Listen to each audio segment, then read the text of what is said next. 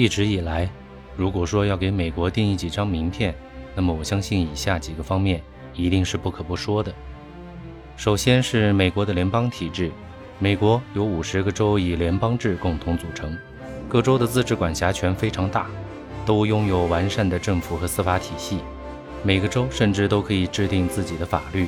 国家政府只负责协调和团结各个州的政府，其主要职能还是体现在符合全国的政策法规的制定和外交层面上。具体的事务一般都是以最小的行政单位来执行的，所以我们经常可以在电影当中。看到不同的制服和各种执法部门。其次是美国的科技产业，硅谷的名号早在上个世纪八十年代开始就已经响彻全球，其引领世界的芯片科技、航天科技等高新技术，一直都是美国最引以为傲的龙头产业。当然，科技程度的高低也奠定了美国是否能够在全球的军事领域成为霸主的可能。中国人民自古仁爱公谦。所以也特别反对这种全球化霸权的行为。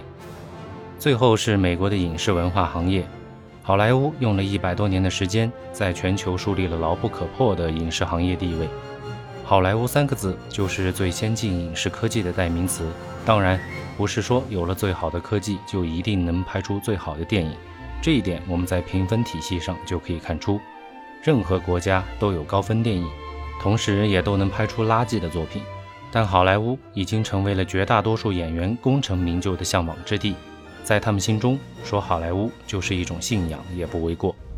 那么，我今天要说的当然是影视文化这张名片，但在这其中，我相信美国的超级英雄系列也是撑起美国影视文化的半边天。为什么这么说呢？原因有三：一是美国所奉行的个人主义，美国自独立以来一直奉行个人主义至上的原则。他们特别强调，美国之所以伟大，正是和每一个国民无私奉献分不开的。每个人都通过自己的奋斗取得成就，组成家庭，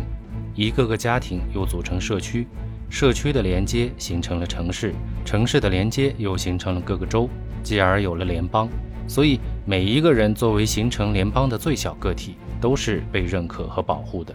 不过，这一切都是我们老祖宗玩剩下的，因为。这一点其实早在两千多年前的《礼记·大学》之中就有了“生修而后齐家，家齐而后治国，国治而后天下平”的理念。简言之，就是家国天下。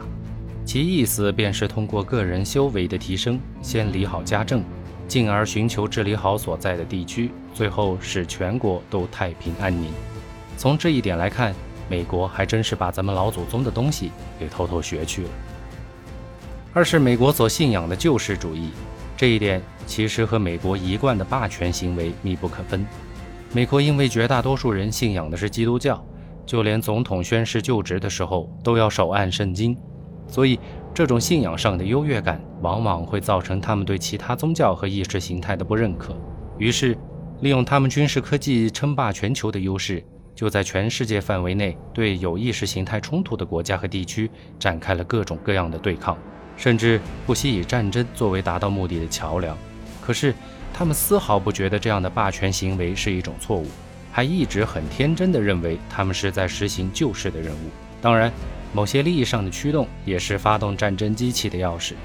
这个时候，救世主义就成为了一个极好的借口。三是娱乐文化所带来的精神麻痹效应，这一点其实不是美国所独有的现象，只是他们表现得较为突出。美国虽然在综合国力上全球第一，但人民的平均生活水平绝不是做得最好的国家。根据2018年全球幸福指数排行的数据来看，美国仅排在第十八位，前十名分别是芬兰、挪威、丹麦、冰岛、瑞士、荷兰、加拿大、新西兰、瑞典和澳大利亚。美国作为一个全球最大的移民国家，社会问题非常突出，国内民主和共和两党。对于国家管理的意识形态也有着明显的分歧，甚至产生了很严重的社会撕裂。最近在美国境内频发的社会骚乱问题就足以说明。在这样的背景下，超级英雄这样的娱乐文化就应运而生。这些超级英雄都几乎有着类似的诞生理念，即原本都是些社会底层的无名小卒，仅仅只是通过一系列的巧合事件就完成了华丽的转身，成为不可一世的超级英雄。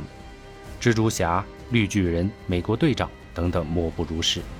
蝙蝠侠和钢铁侠算是两个例外，他们的特殊能力是有钱。这可不是我说的，这是蝙蝠侠自己在《蝙蝠侠大战超人》这部电影里面亲口说过的哦。有人会说了，超人可不是普通人变的，没错，但大家忽视了一个问题：超人只是在地球上很牛而已，在他自己的星球上也就是个普通人。甚至在《超人归来》之中，他也做过详尽的解释：地球就是逃难的地方，在他自己的星球，他是会被杀死的。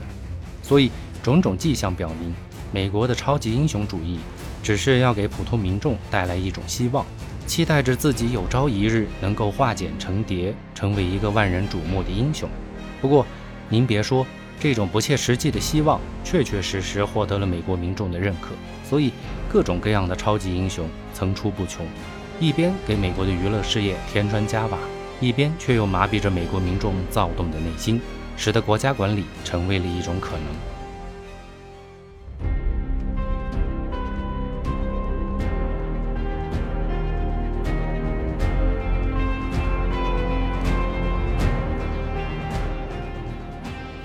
回到我们今天要讲的主题，《钢铁之躯》原声音乐上来。音乐的制作人依然是大名鼎鼎的汉斯季默。这一部作品的配乐和以往超人的电影配乐风格上有着极大的不同。原本超人音乐之中最为人称道的旋律是出自约翰威廉姆斯之手。约翰威廉姆斯承包了1978年上映第一部超人的原声音乐制作，因为他写下的旋律太过于经典和深入人心，使得后面的几部作品都采用了他的主旋律来进行改编。但在2013年的电影《钢铁之躯》当中，汉斯季默采用了大量新世纪风格的元素来创作音乐，正如大家现在听到的这一首《Flight》航班，其中就运用了大量的电子音乐和人声吟唱的元素来进行创作，让人听起来就有一种耳目一新的感觉。而且，汉斯季默在本次原声音乐的创作上，丝毫不客气地抛弃了原本属于约翰威廉姆斯的所有元素，连变奏的形式都没有保留。也就是说，在节目一开始大家听到的那一段超人的旋律，本作当中丝毫没有影子。也许这也是两个大师之间的对抗和碰撞。在汉斯季默的心中，也许有着这样的想法：既然请了我来重新诠释超人，那么就不要再有别人的影子。我们不清楚观众对于这样的改变是否能够接受，但至少在制片方来看是成功的，因为在2016年《蝙蝠侠大战超人》当中。片方请来的音乐大师依然是汉斯季默，而且也同样没有任何前作的音乐痕迹。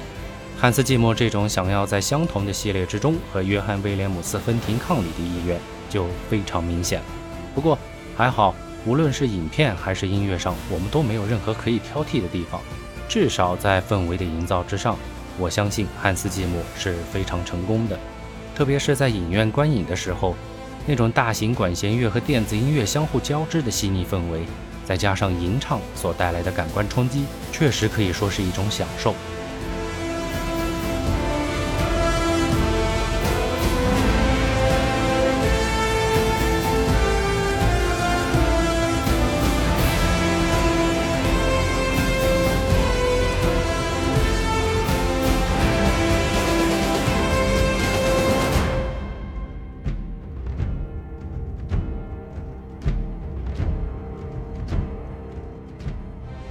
现在大家听到的这首《Man of Steel》钢铁之躯，就是另外一首有着新世纪风格的组曲。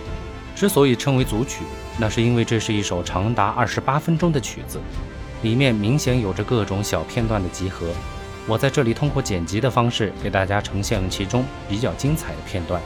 也是全片当中最为震撼、最为点题的片段。片子既然叫做《钢铁之躯》。曲子自然也就需要在这方面做文章。旋律其实很简单，但通过不断叠加的配器，就使得一组简单的音符有了生长的质感。从简单到复杂，从单调到丰富，再从温柔到高潮。汉斯季默就是这样一个可以化腐朽为神奇的天才配乐大师。每一次欣赏他的作品，总是能够给我带来一些不一样的感受。相比起约翰威廉姆斯的古典音乐作品，我个人觉得。汉斯季默的作品更加符合现代人的审美。通过聆听他的作品，我们可以感受到一个氛围音乐大师是如何通过对不同的乐器运用，甚至是如何将传统和现代相结合起来诠释作品的。这样的创新让观众耳目一新的同时，还能够加深对观看影片的理解。我想，这也正是汉斯季默在好莱坞的地位绝对不输给约翰威廉姆斯的真正原因吧。